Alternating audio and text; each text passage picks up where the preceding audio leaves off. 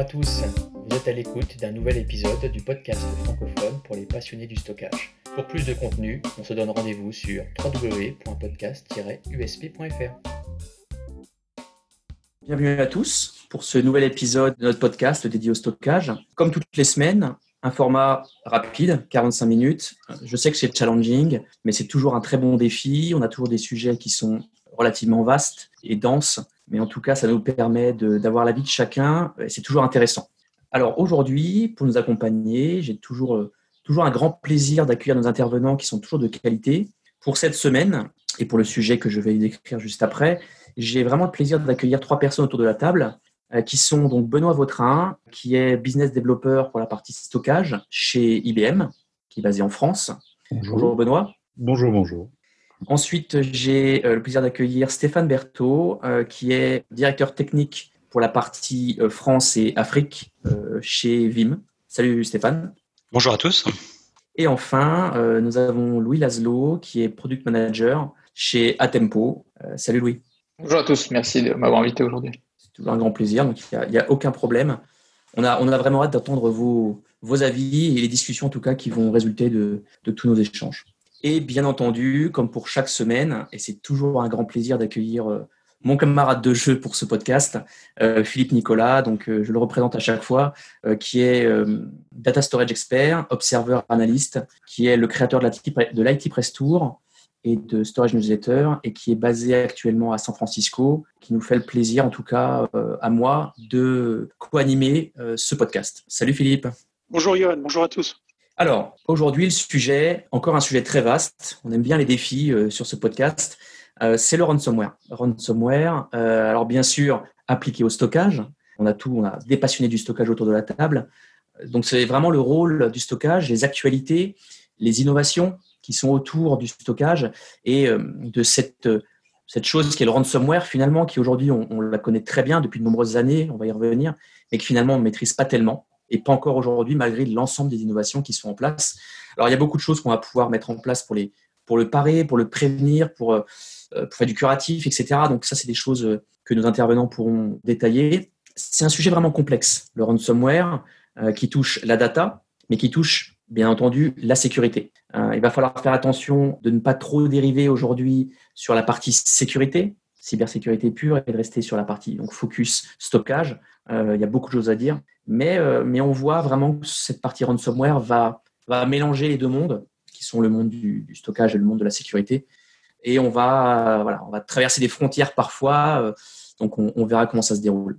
Donc, comme je le disais, hein, l'idée d'aujourd'hui, c'est comme pour chaque épisode, euh, on va voir les visions de chaque intervenant, les concepts et comment chacun euh, va définir finalement le ransomware et comment au quotidien, euh, dans vos entreprises hein, respectives, vous, vous pouvez le gérer et avec votre expérience passée, vous avez géré ce, genre de choses. En quelques mots, hein, avant de vous passer la parole, le ransomware, c'est quand même pas un problème qui est nouveau, c'est pas un phénomène nouveau. Hein.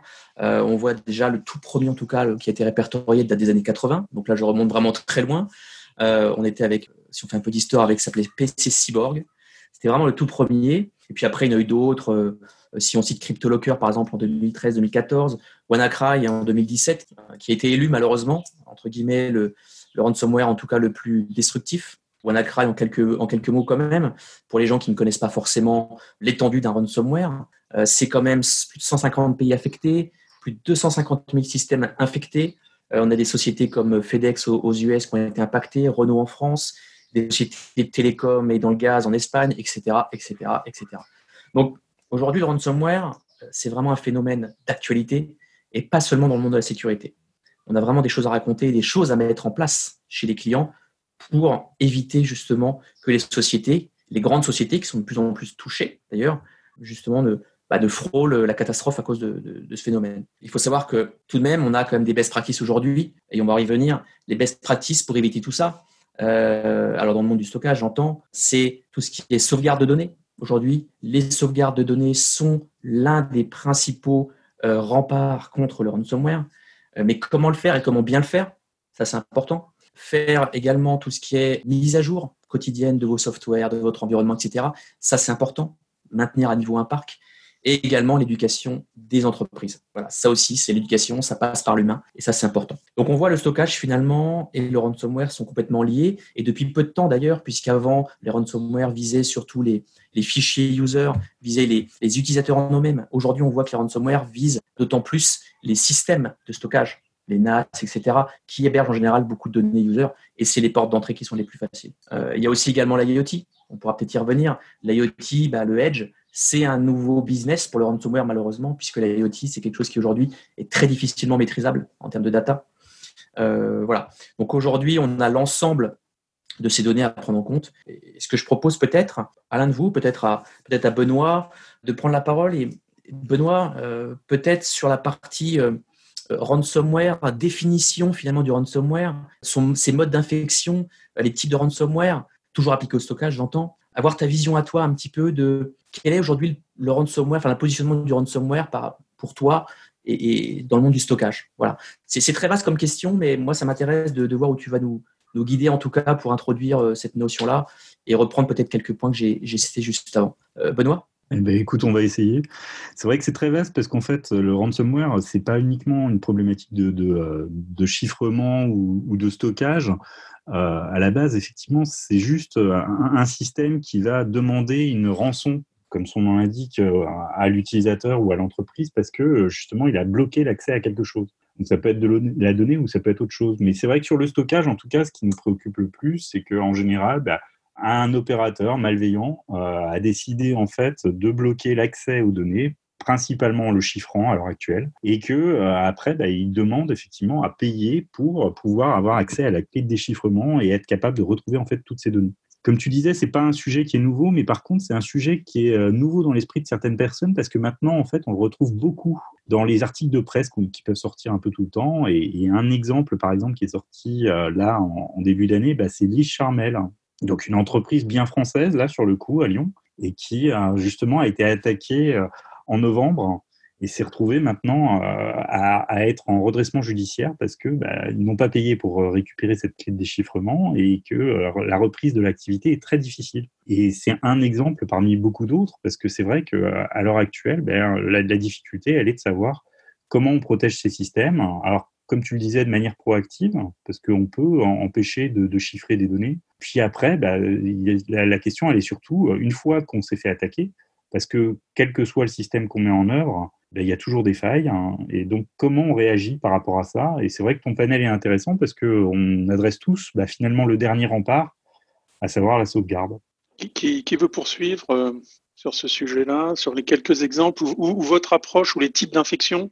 Alors, Stéphane, euh, moi je veux bien euh, distinguer deux types de ransomware, ce que, ce que je vois habituellement. ça, je pense qu'on va se retrouver un petit peu sur ces, euh, sur ces deux, deux types. Il y a les ransomware basiques comment dire euh, aléatoire, c'est-à-dire qu'on pas de chance, on va tomber dessus en ouvrant le mauvais email, que ce soit sur un, un device personnel ou que ce soit euh, depuis euh, depuis un poste d'entreprise. Et donc on va éventuellement tomber sur un, un, serveur, plusieurs serveurs qui vont être chiffrés, le plus critique ou pas, peu importe, mais c'est complètement aléatoire. Il n'y a même pas quelqu'un derrière, c'est juste des un malware qui traîne sur le réseau. Il n'y a pas d'intention particulière. Donc à la limite, c'est les plus simples à combattre. Évidemment, la plupart du temps, il faut quand même restaurer, donc à partir d'une sauvegarde. Et puis il y a un deuxième type de ransomware, et celui-là on le voit de plus en plus depuis 18 euh, à 24 mois. Ce sont des, des ransomware, euh, des attaques plutôt, qui sont des attaques orchestrées, planifiées avec des gens derrière. Ça peut être avec une volonté de nuire, ça peut être des acteurs privés, euh, la grande criminalité hein, qui s'est beaucoup beaucoup investi dans le ransomware, qui va bientôt dépasser en chiffre d'affaires le, le, chiffre d'affaires du trafic de drogue, ou ça peut être aussi commandité par des euh, par des concurrents, ça peut être des acteurs étatiques. On, certains États sont souvent pointés du doigt, mais dans ce type de ransomware, en fait, le but n'est pas forcément d'obtenir de, l'argent. Ça, peut l'être dans le cas du crime organisé, mais en tout cas, c'est une volonté de mire. Et dans ces cas-là, c'est beaucoup plus pernicieux parce que l'attaque se fait de façon silencieuse. Il y a toute une phase d'approche qui se fait, souvent de la même façon, au travers d'un email de phishing, un utilisateur qui va euh, cliquer sur le mauvais lien. Mais là, le but du jeu, ça va être plutôt de remonter à l'intérieur du réseau, remonter, euh, obtenir des informations de plus en plus euh, critiques, voire des comptes administrateurs. Et une fois qu'on a fait tout ce travail silencieux, très souvent, ce qui va être attaqué en premier, et de façon euh, assez silencieuse, ça va être de chiffrer les sauvegardes avant de commencer à chiffrer les données de production. Dans ces cas-là, quand on se rend compte de l'attaque, c'est parce que les systèmes primaires sont, sont attaqués, on se rend compte du, problème et de l'attaque. Premier réflexe, c'est de se retourner vers ces sauvegardes, et on se rend compte que malheureusement, eh ben, elles ont été chiffrées bien en amont. En général, c'est des données dormantes, donc on a, on a rarement l'occasion de vérifier si elles ont été modifiées ou pas. Donc ça, c'est vraiment quelque chose qui émerge depuis, depuis moi ce que je vois, un an ou deux maintenant avec des exemples célèbres en France. Hein. Louis, tu veux compléter? Je, vais, je, vais, rejoindre un peu ce qui a été, euh, ce qui a été énoncé, euh, énoncé jusque-là. Aujourd'hui, c'est euh, un enjeu auquel on fait face depuis plusieurs années pour l'ensemble des organisations, quelle que soit la taille publique-privée. C'est euh, plus un problème de riches, ça arrive à tout le monde. Au-delà de l'aspect vraiment purement sécuritaire et des menaces plutôt traditionnelles d'attaque, de, euh, ou autre. On est vraiment sur un business. Il hein, faut voir ça pour ces, pour ces pirates numériques, qui est un business juteux, hein, comme, comme, comme l'indiquait euh, Stéphane jusque-là. C'est un business qui, qui, est rentable et qui pèse plusieurs milliards de dollars et qui va pas du tout, qui est pas prêt de s'arrêter. Euh, et on a encore des tristes exemples hein, dans l'actualité, euh, dans l'actualité euh, de, de, de, ces dernières semaines. Hein. la PHP qui a été ciblée dès, dès les premiers débuts de la crise Covid-19, l'agglomération marseillaise qui a été interrompu plusieurs semaines. Donc voilà, c'est vraiment quelque chose qui va pas s'arrêter. Et pour moi, aujourd'hui, on, disait, c'est vraiment quelque chose qui se complexifie. C'est des menaces qui se complexifient et qui rendent bah, d'autant plus les réponses que tant dans l'arsenal préventif que curatif plus complexe à mettre en œuvre. Donc pour, pour moi, il y, a, une vraie équation euh, à, régler et il faut bah, qu'on puisse accompagner, que ces entreprises puissent être accompagnées dans la, ou organisations publiques puissent être accompagnées dans la, mise en œuvre des réponses à, à, cette équation, qui est un difficile équilibre entre arsenal préventif, curatif et avec une place ultime de, la sauvegarde dans cette équation, hein, on vient de le dire, qui est aujourd'hui elle aussi ciblée par, les menaces, alors que euh, jusque-là un peu, épargnée. Donc y a, y a, c'est un, équilibre. Euh, et si je peux me permettre de faire une nouvelle fois un, parallèle avec l'actualité, c'est un, difficile équilibre entre gestes barrières, vaccins et traitements hein, qu'il faut, faut mettre en œuvre hein, et régler, essayer de résoudre pour, s'en protéger, puisque c'est un réel enjeu. Et aujourd'hui, je pense que tout le monde est ciblé, quelle que soit la taille, et la vraie question, c'est pas est-ce que je vais être ciblé, mais c'est quand je vais être ciblé. Euh, et je pense que voilà, il y a, des réponses qui existent. C'est pas, euh, faut pas tomber non plus dans, les extrêmes et la peur et ce discours de la peur qui a pu faire vendre aussi un certain nombre de, solutions ces, dernières années. il faut, je pense, aborder ça plus sereinement puisque des réponses existent. Il faut informer plutôt que plutôt et, accompagner pour, mettre ces solutions-là en place. Merci Louis. On a bien compris qu'on n'allait pas aborder la partie euh, sécurité puisqu'on est centré sur le stockage. Mais avant même de parler de, protection au sens euh, sauvegarde, etc., c'est la production qui est attaquée. Hein. La production est paralysée. On a bien vu avec l'exemple de la société française citée plus haut par Benoît. Quel est d'abord l'impact ou comment ça se manifeste sur le stockage? Et comment le stockage, avant de parler, on va dire, de, de mécanismes de protection, euh, est impacté et comment il pourrait y répondre. Je m'explique ou, je détaille un petit peu. On va dire que la production tourne sur du stockage, des baies de disques, etc., tout ce qu'on veut, des serveurs de fichiers, euh, des applications qui consomment ça. Comment déjà à ce niveau-là, ça se manifeste et comment on pourrait imaginer quelques parades au-delà des parades qu'on va voir juste après qui seraient euh, des mécanismes de protection? Qui, qui veut intervenir là-dessus? La première partie qui va en fait être mise en jeu, c'est tout ce qui va permettre en fait d'éviter la modification des données. Donc c'est vrai que ce qu'on voit de plus en plus dans le stockage, ça va être des solutions type euh, objet où on peut effectivement déposer des données, les supprimer mais pas les modifier. On peut aussi avoir des, des, solutions objets où on va avoir des durées de rétention qui font que de toute façon les données ne sont pas supprimables pendant un certain temps. Même sur des produits euh, entre guillemets classiques, on va retrouver ça aussi. Même sur des baies flash, on commence à avoir des notions d'air gap, par exemple, pour avoir une, séparation quasiment physique hein, des, espaces pour être capable en fait d'avoir des, espaces de réplication, être capable de, de mettre vraiment un, un, mur entre, entre les, différentes, euh, les différents éléments pour éviter une propagation. Et puis, bizarrement, et alors euh, là-dessus, chez IBM, on, le voit assez bien parce que en fait, on est le dernier constructeur. C'est un, support qui n'était plus du tout à la mode, euh, le support sur bande euh, redevient à la mode, y compris pour des tiers de, stockage actifs, parce que justement, on est capable d'avoir cette séparation que euh, aller modifier une bande, c'est quand même nettement plus compliqué qu'aller modifier un stockage flash. C'est plus lent, ça, a plus d'impact. Et c'est vrai que c'est très important parce que euh, on parlait tout à l'heure du, délai en fait de réaction. Euh, je crois que c'est une étude d'IDC qui disait récemment en fait que les attaques informatiques elles sont détectées en moyenne au bout de 206 jours il peut se passer un paquet de trucs en 206 jours. Donc tout ce qu'on peut faire en proactif, justement pour éviter les modifications de données quand c'est possible et ou pour justement éviter la contagion, c'est des choses qui sont vraiment critiques à mettre en œuvre. Stéphane, Louis, là-dessus, sur cette partie, on va dire juste avant, juste avant le backup, qu'est-ce qui, qu'est-ce que vous voyez, vous, de votre côté? Ce qu'on peut, euh, ce qu'on peut dire, c'est que quand euh, il y a une attaque, donc euh, qu'un chiffrement commence, ça a un impact sur deux stockages. D'ailleurs, c'est là où c'est intéressant. Ça a un impact sur le stockage primaire. Ça va générer beaucoup de charges en écriture, alors beaucoup de CPU aussi sur le sur le workload de production qui est en train d'être chiffré. Grosse charge CPU et gros taux d'écriture, qui est quelque chose qu'on peut traquer et détecter avec des outils de monitoring. Et puis à l'autre bout, c'est-à-dire que quand euh, dans la soirée ou un peu plus tard va se lancer un backup, ça va aussi générer une sauvegarde incrémentale bien plus importante puisque euh, quasiment la totalité des données aura été modifiée. On le voit déjà d'ailleurs avec, euh, on a des statistiques sur des, des ransomware comme Ryuk ou, ou autres où effectivement le, le, le, fichier de backup incrémental est modifié à plus de 90% par rapport à la foule. Donc ces deux alertes qui peuvent être combinés quand on a un système de, monitoring, de détection, qui vont être directement axés sur la, surveillance du stockage et qui vont être un indicateur fort du fait que quelque chose est en train de se passer. je, vais, me permettre de compléter également la, réponse. C'est hein, aujourd'hui dans la partie euh, préventif et euh, surtout euh, détection de, la menace, en tout cas de la détection de, l'incident en cours de résolution. Beaucoup de choses, beaucoup de choses ont évolué parler d'analytics, hein, d'analyse de, ce qui se passe. Euh, aujourd'hui, beaucoup de stockage. Je suis pas constructeur hardware, donc je pense que mes, collègues autour de la table et mon, collègue autour de la table pourra compléter ma réponse plus, plus en détail. Mais aujourd'hui, beaucoup de, constructeurs de stockage ont implémenté ces couches-là, donc de permettre de monitorer euh, euh, bah, l'ensemble des actions sur, le, file system qui me permettre de détecter aussi des grosses évolutions dans les évolutions.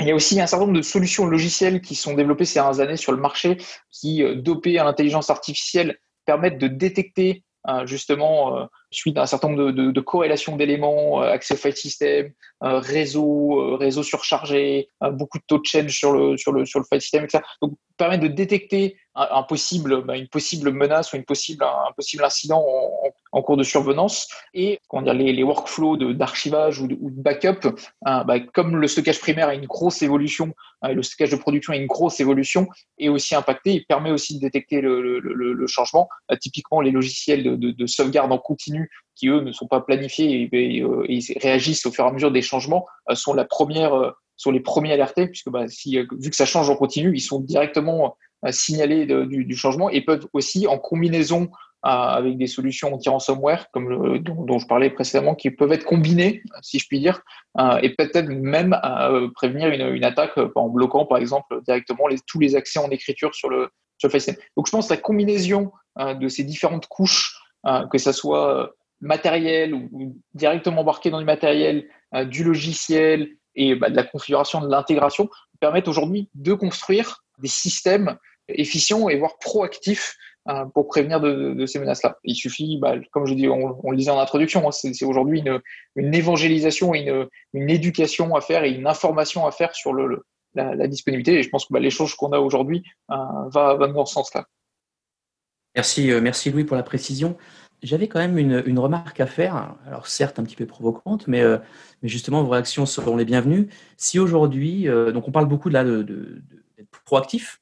Tu as cité, Louis, des, solutions voilà, dans, le monde du, dans le monde de l'IA, ou alors en tout cas tout ce qui est automatisation, détection, euh, des choses intelligentes pour essayer d'être proactif dans la détection de ces ransomware, de ces menaces. Si on revient sur la partie stockage pur, est-ce que si je vous cite des solutions, alors pas des solutions, des fonctionnalités du type snapshot par exemple, qui sont souvent citées par des clients, est-ce que, euh, je ne vous vois pas malheureusement, mais est-ce que vous faites des bons au plafond?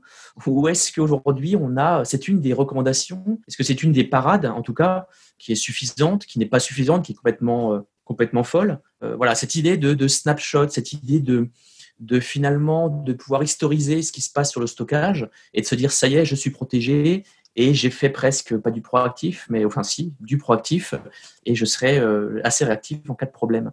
Là-dessus, Stéphane, tu, tu en penses quoi, toi? Alors, j'en pense que tu viens de, relancer une guerre qui a une vingtaine d'années à peu près, euh, qu'on a tous ah. vécu. Évidemment, comme dans toute guerre, euh, il n'y a pas un vainqueur clair et un, vaincu. Euh, ce qui est sûr, c'est que c'est un bon outil de protection.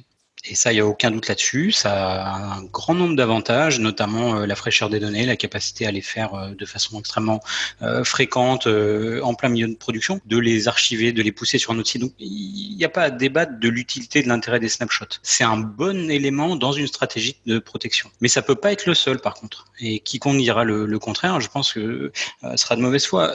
Un snapshot, c'est très souvent d'abord lié à la baie de stockage primaire. Donc, si on perd cette baie pour une raison ou une autre, alors pas forcément que dans un contexte ransomware, mais même dans un contexte ransomware, la technologie de snapshot, ça consiste euh, à jouer avec des pointeurs qui permettent de garder une, image du disque d'origine, de la LUN du file system d'origine en ne stockant que les modifications. Quand on commence à modifier plus de 80-90% du disque source, euh, bah, très souvent on va arriver aux limites, puisque l'intérêt du snapshot c'est évidemment de ne pas consommer autant d'espace que le volume d'origine.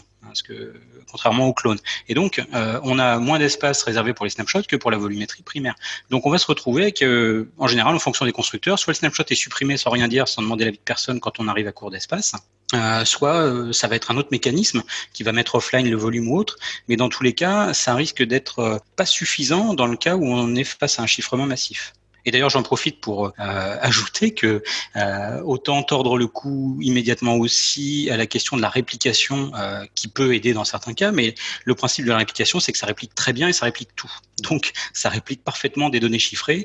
alors, quand on parle de réplication synchrone, là, il n'y a pas, a pas de débat. Les deux sites vont être chiffrés en même temps, au même moment, de façon parfaitement égale donc ça ne sera d'aucun secours. Et puis sinon, euh, la réplication asynchrone, bah, en fonction de la fréquence de réplication, euh, voilà, il y a de grandes chances que tout ne soit pas toutes les toutes les données chiffrées ne soient pas répliquées, mais il y a de grandes chances qu'on se rende compte trop tard. Et donc ça peut pas être la seule, euh, ça peut pas être la seule réponse.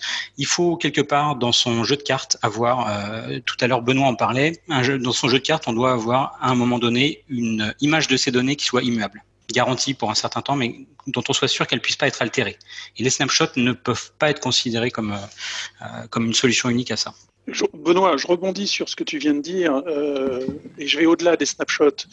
Euh, c'était à la mode aussi il y a pas mal de temps. Stéphane, pardon. C'était tout ce qui était protection continue, hein, ce qu'on appelait le CDP à une époque, qui, au-delà de la réplication, permettait de faire du versionning, continue à, à pouvoir le faire. Donc, justement, si on va au-delà de la simple euh, de l'écrasement, de la simple copie et de la possibilité en plus d'avoir euh, un RPO euh, assez faible, est-ce que ça ne serait pas, sans vous provoquer, une des, une des façons de, répondre à cette question-là? Parce que finalement, si on a une image qui est, qui est abîmée, bah, à la limite, on tourne le curseur et on prend la précédente, ou en tout cas jusqu'à en trouver une bonne, même si un décalage de données s'opère pour moi, je pense qu'on va être tous, euh, d'accord. Le, snapshot, c'est vraiment un bout de la réponse. Euh, aujourd'hui, pour X ou Y raison, il peut, être, il peut ne pas être fonctionnel ou disponible où on en a besoin pour X ou Y raison, puisque bah, aujourd'hui, ça prend de la place. Donc, on l'a dit, ça peut être, il ne peut ne pas être disponible ou pas être disponible sur assez de versions hein, pour pouvoir permettre de remonter dans le temps à la, bonne, échéance et permettre une, restauration ou en tout cas une reprise d'activité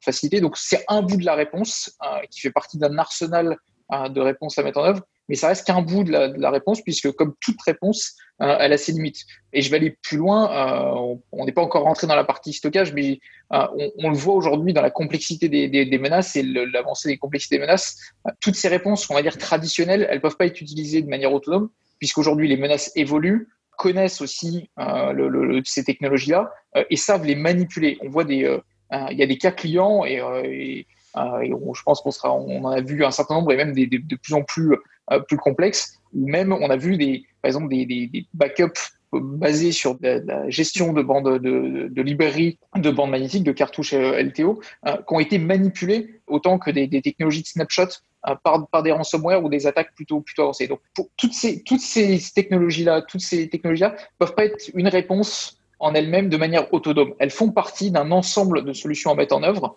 qui vont permettre une réponse globale et efficace euh, et aujourd'hui, on va parler, je pense, de, de, backup dans les prochaines minutes, qui va utiliser du snapshot pour pouvoir être plus efficient euh, et permettre de, de réduire le, hein, le, la fenêtre de, sauvegarde et de, permettre de perdre le moins de données possible. Mais voilà, c'est, pour moi, c'est pas une solution de, de, protection en soi. Ça fait partie d'un ensemble de solutions en soi, euh, puisque les menaces se complexifient, elles sont de plus en plus, mmh. elles sont de plus en plus efficaces. Et Philippe, pour répondre à ton point sur le CDP, euh, je laisse la, je laisse la parole à Benoît juste après, mais euh, le CDP c'est intéressant aussi. Mais de la même façon, le CDP ça utilise un journal pour essayer pour conserver les modifications euh, et donc avoir des versions antérieures. Et c'est de l'espace qui est coûteux parce qu'en plus il faut que ce soit du stockage relativement performant. Donc ça, en général, le CDP remonte très peu loin dans le temps. on, conserve très rarement un, un journal pour plus que quelques heures, quelques jours au maximum. Donc ça peut être une solution dans certains cas si on se rend compte très vite qu'on est attaqué. Si ça s'est passé le mois d'avant, euh, si on a commencé à avoir des, chiffrements silencieux,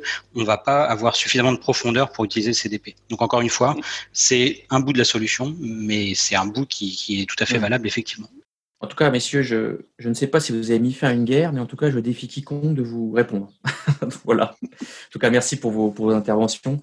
Moi, j'aimerais quand même basculer sur une, question également euh, sur le stockage, en tout cas le, stockage, mais de la sauvegarde, enfin des sauvegardes, parce que je pense que c'est peut-être un autre bout de la réponse.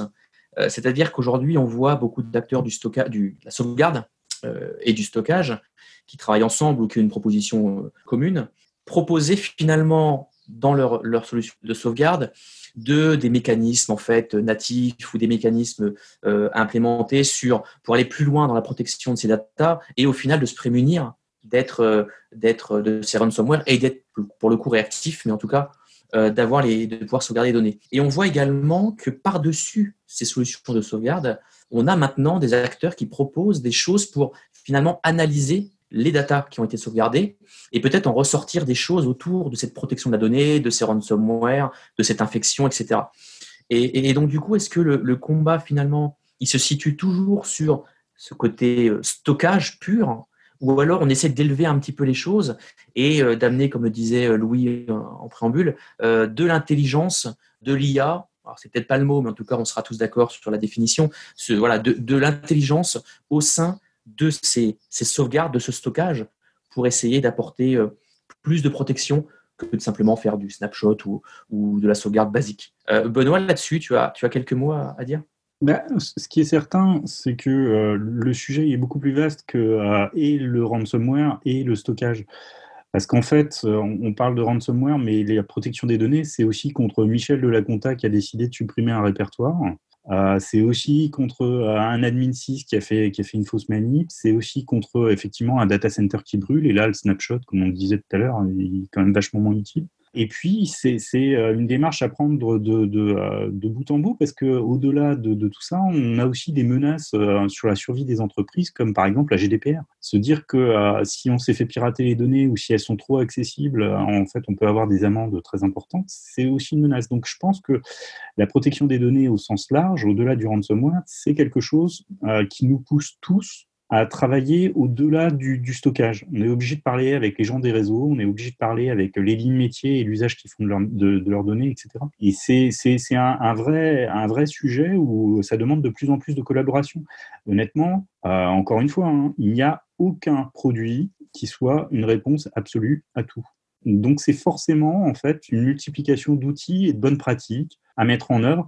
Et, nous, clairement, on parle de, stratégie de protection de la donnée, voire de, de stratégie euh, de, protection en fait du business, au sens où eh bien, il faut être capable euh, de, de, continuer à fonctionner, il faut être capable de se, se protéger, il faut être capable de réagir en cas d'attaque. c'est un sujet de plus en plus complexe. Et euh, clairement, le stockage est une grosse partie de la, de la question, mais c'est très loin d'être la seule. Exactement. Donc déjà que je pense que nos 45 minutes sont en train de filer à vitesse grand V et, on n'aura pas tout dit euh, ce que l'on voulait, mais euh, le sujet effectivement Benoît est extrêmement vaste. Euh, Stéphane là-dessus, pour peut-être faire suite à la, donc à la question que j'ai j'ai posée juste avant et peut-être discuter de ces recommandations autour autour de, de, tout ça. Tu as tu as quelques mots pour compléter un petit peu ce que Benoît a dit?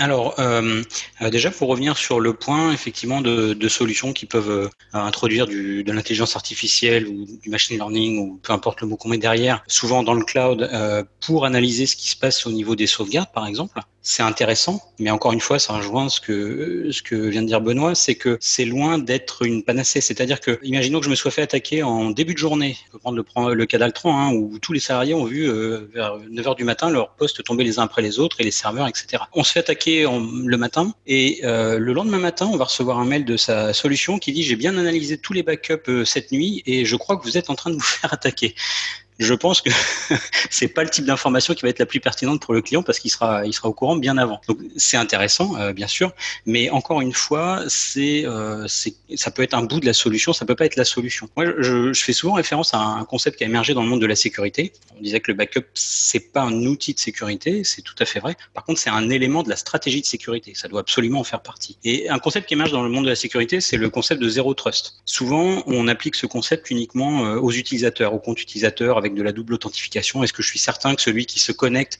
est bien celui qui prétend être? En fait, ce concept, euh, je pense qu'il faut l'étendre à tout. Il faut l'étendre au matériel, il faut l'étendre aux, euh, aux, OS, par exemple, assumer que, que Linux est plus sécurisé que Windows, par exemple, c'est déjà faire une erreur, c'est déjà se reposer sur quelque chose dont on n'est pas certain. Donc le, le, concept de zéro trust, il est extrêmement intéressant. C'est-à-dire que d'abord, est-ce qu'on va se faire attaquer ou pas? C'est pas une question, c'est quand est-ce qu'on va se faire attaquer, et c'est surtout de ne jamais faire confiance à 100% dans, un système, dans une méthode de protection, ni dans un outil. C'est vraiment, euh, vraiment une base. Et plus on va être parano, mieux on va dormir paradoxalement. Donc, euh, je pense que c'est un concept euh, important à intégrer et ça doit s'appliquer, ça aussi bien au stockage qu'à la sauvegarde. Peut-être un, petit mot sur les stockages ou les ransomware. Ils sont en général relativement basiques en termes de code. Quand on regarde un petit peu, en général, ils sont très axés Windows. Donc, ils vont envoyer des commandes, par exemple, qui vont, avant de commencer à chiffrer, ils vont couper les services de tous les produits de backup. On peut regarder, c'est un fichier BAT à l'intérieur euh, qui, euh, qui, qui, fait un stop des services de tous les éditeurs connus de sauvegarde euh, de la Terre. Et puis ensuite, ça va parcourir des file systems et chiffrer tout ce que ça trouve. En général, ça ne parcourt que des file systems Windows. Donc on est en, général plus isolé si on utilise des, des file systems Linux, encore plus si on utilise des appliances de déduplication avec un protocole propriétaire ou du stockage immuable comme, comme S3. Mais on va se retrouver de toute façon confronté éventuellement à des pertes de compte d'accès administrateur, qui font que quelle que soit le, la mesure, la technologie qu'on aura mise en œuvre, euh, elle sera complètement contournée parce que quelqu'un aura un accès euh, administrateur direct euh, aux solutions et pourra faire autant de dégâts qu'il souhaite. Je vais revenir sur un petit point sur la partie place du machine learning et intelligence artificielle et où, quel le, nom qu'on peut lui donner. On, l'a abordé sous l'aspect détection de l'incident. Euh, je pense que c'est aujourd'hui quelque chose qu'il faut garder en tête plus dans la, manière de prévenir hein, le, risque. Euh, je m'explique. Aujourd'hui, on est tous d'accord que, les volumes de données explosent que la complexité des architectures de stockage de manière générale que ça soit centralisé, décentralisé sur les différents, les différents postes, évolue aussi puisqu'on a de l'hybridité dans les stockages. Aujourd'hui, on a des données partout hein, et l'IoT va rentrer va amener encore plus de complexité dans cette, dans cette notion d'hybridité des stockages. On a des problèmes d'évolutivité, de flexibilité de, de, des infrastructures. Hein, et donc, plus on démultiplie hein, la complexité par euh, l'hybridité de stockage, par les volumes de données, etc., plus on, démultiplie la complexité de la construction d'une solution de protection ou de la construction d'une solution, même d'un scénario d'archivage ou de backup euh, pour, protéger, pour protéger cette infrastructure de stockage-là. Donc pour moi aujourd'hui, l'analytics, les concepts machine learning, d'intelligence de, de, artificielle vont aider et vont accompagner euh, les administrateurs de plateformes de stockage dans la construction de ces réponses, que ce soit d'une manière générale dans la partie protection, euh, pour la, fin, de la chaîne, pour prévenir et prévoir une solution de curatif Hein, les accompagner dans la construction de stratégies de backup, mais aussi la prévention du risque et sur l'accompagnement, l'aide la, l'aide à la décision ou la recommandation. Et aujourd'hui, il y a un certain nombre d'acteurs euh, sur le marché, un montant, qui, travaillent sur ces sujets-là d'analyse de, l'existant, de l'analyse de l'usage, pas forcément pour aider à la détection, mais surtout pour aider à la bonne mise en place ou la bonne optimisation euh, des, des, des, stratégies, que ce soit de, euh, de protection euh, au sens large, curative ou, euh, ou préventive.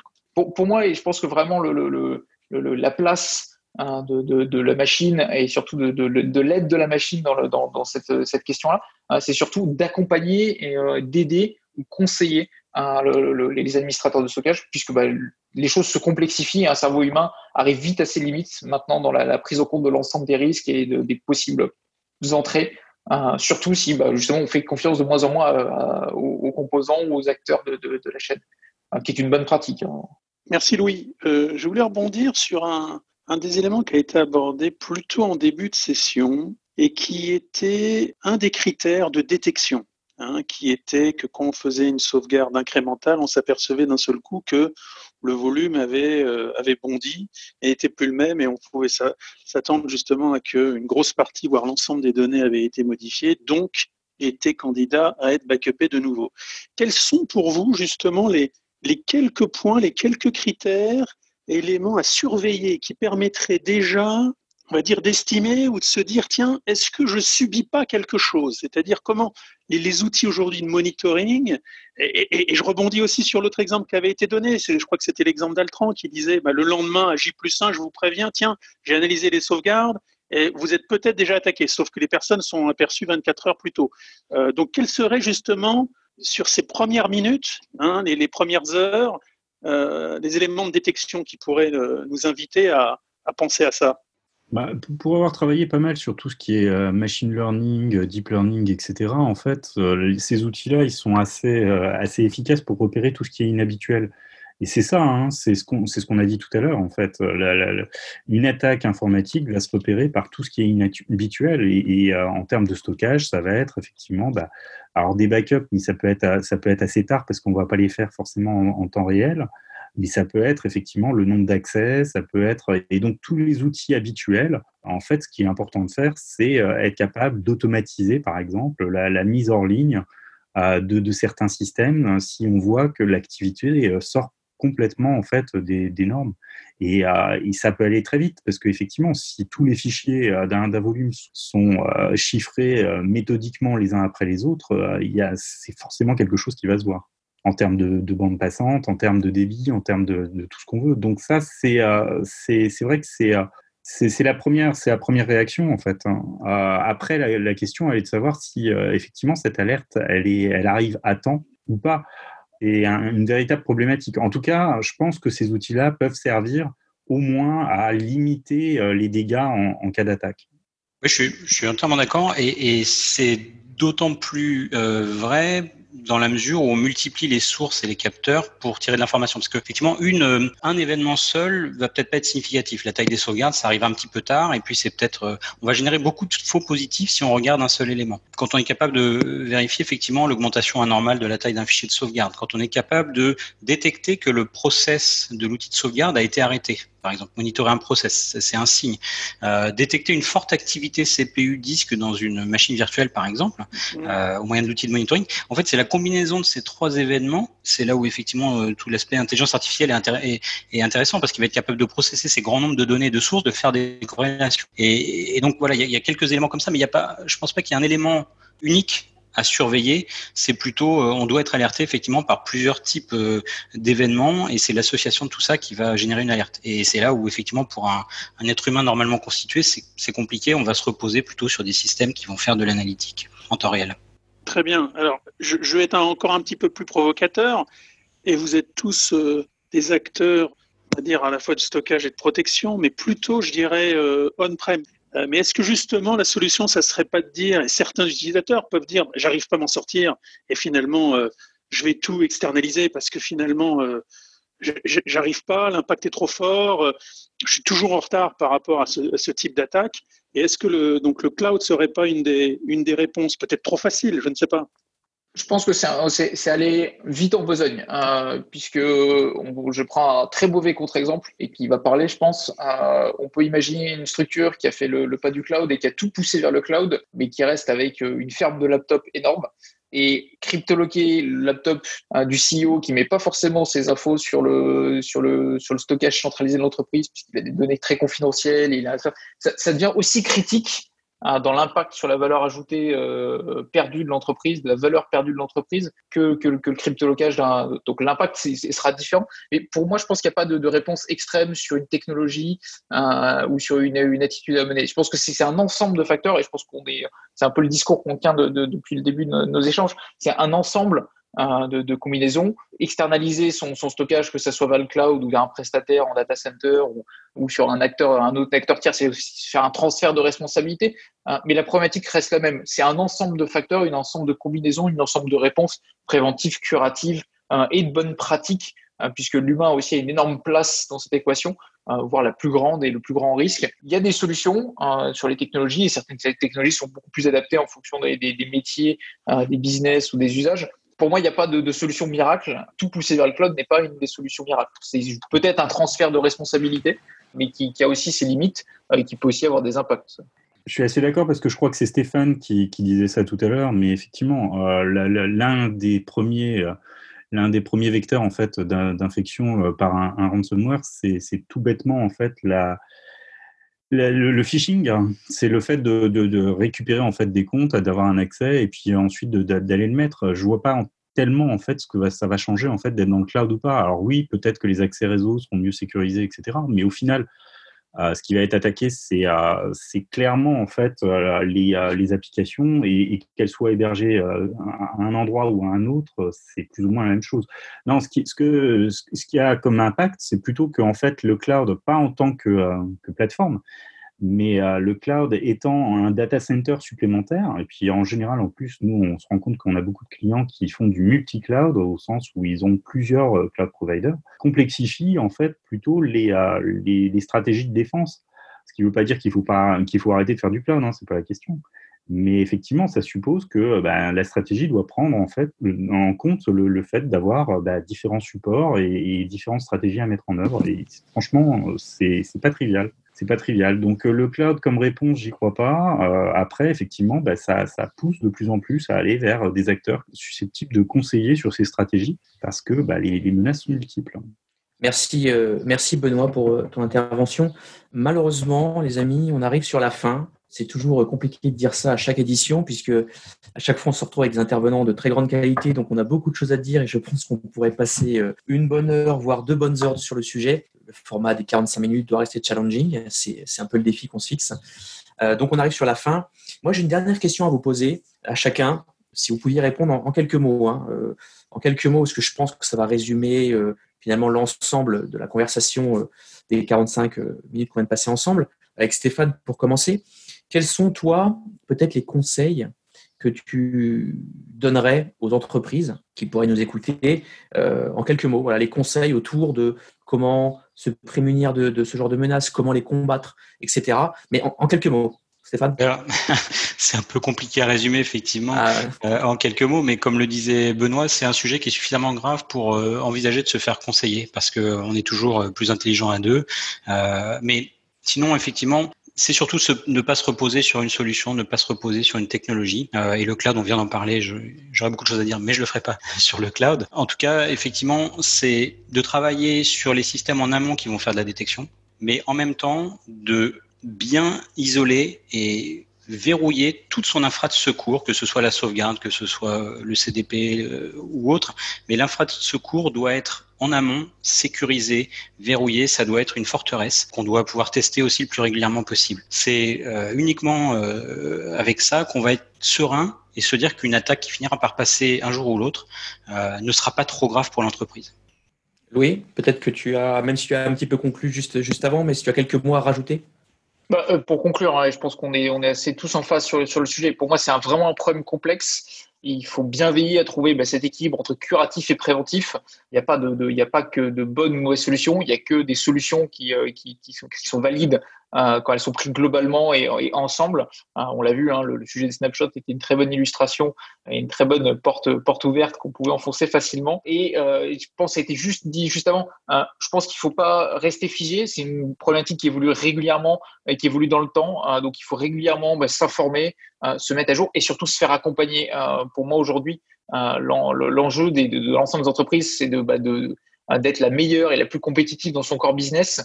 Hein, et ces problématiques-là, c'est des problématiques aujourd'hui qui nécessitent des expertises et je pense qu'il faut se faire accompagner. Et il y a des experts et des, et des acteurs même de, de, de, assez proches, avec une très grande proximité euh, l'ensemble des, des, entreprises euh, pour les accompagner. Donc c'est vraiment quelque chose de très important et qui va être un, vraiment un challenge euh, et quelque chose de différenciant dans l'économie de demain, qui est déjà différenciant dans l'économie d'aujourd'hui, de l'économie de demain, et qui va permettre de protéger, que ce soit un dirigeant ou avec des, enjeux légaux, mais aussi de préserver son économie pour une, une institution publique ou préserver la, la, vie d'une entreprise. Donc c'est vraiment quelque chose où il faut combiner l'ensemble de, de ces facteurs euh, et, rester vigilant, quel que soit le, quel que soit le moment.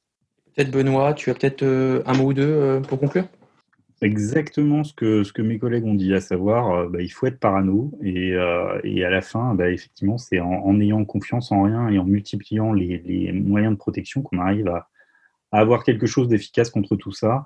Encore une fois, hein, la question, elle n'est pas de savoir si on va se faire attaquer, la question, elle est de savoir quand. Et la question, elle n'est pas de savoir si on a quelque chose qui est totalement invulnérable aux attaques, mais plutôt de savoir aussi quand on va avoir quelque chose qui va passer au travers.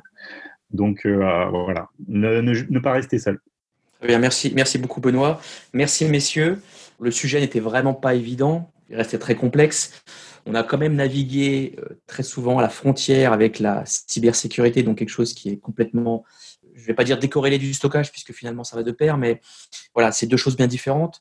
Euh, mais c'est aussi ça, euh, l'innovation au sein d'IT, des infrastructures, c'est pouvoir faire la convergence de l'ensemble des métiers, des pratiques, euh, des différents corps qu'on peut retrouver au sein d'une infrastructure IT. C'est vrai que dans les data centers, au sein des entreprises, jusqu'au client final, aux, utilisateurs, dans l'ensemble des, métiers, on veut toujours plus de modernisation, d'innovation, et donc tout ceci, bah, ça implique plus d'automatisation, des besoins métiers à couvrir de plus en plus larges, et forcément, la, résultante de tout ceci, c'est qu'on a beaucoup plus de réflexion autour de la sécurité.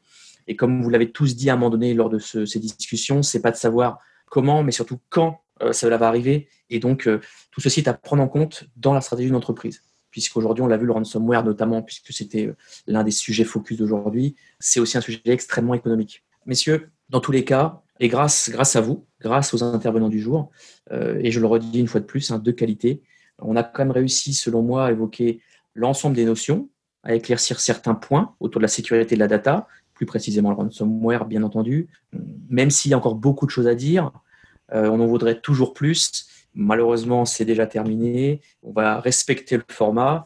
Euh, si bien entendu vous en voulez plus, et si nos intervenants veulent revenir dans une seconde édition euh, sur le sujet de la sécurité, ce sera bien entendu avec un, très grand plaisir que je vous accueillerai pour rebalayer les points qu'on a évoqués plus en détail, revoir de nouveaux points. Euh, en tout cas, il y a encore beaucoup de choses à dire. Mais une fois de plus, merci, puisque je pense que vous avez éclairé de nombreux points. Les auditeurs qui pourront écouter ce podcast euh, seront vraiment voilà, reconnaissants d'avoir peut-être éclairci des choses qui étaient encore un petit peu obscures. Eh bien, écoutez, je n'ai plus qu'à vous souhaiter en tout cas à toutes et à tous une très bonne continuation. Prenez soin de vous, de votre famille et bien entendu de votre business. Je vous dis à très bientôt. Salut les amis.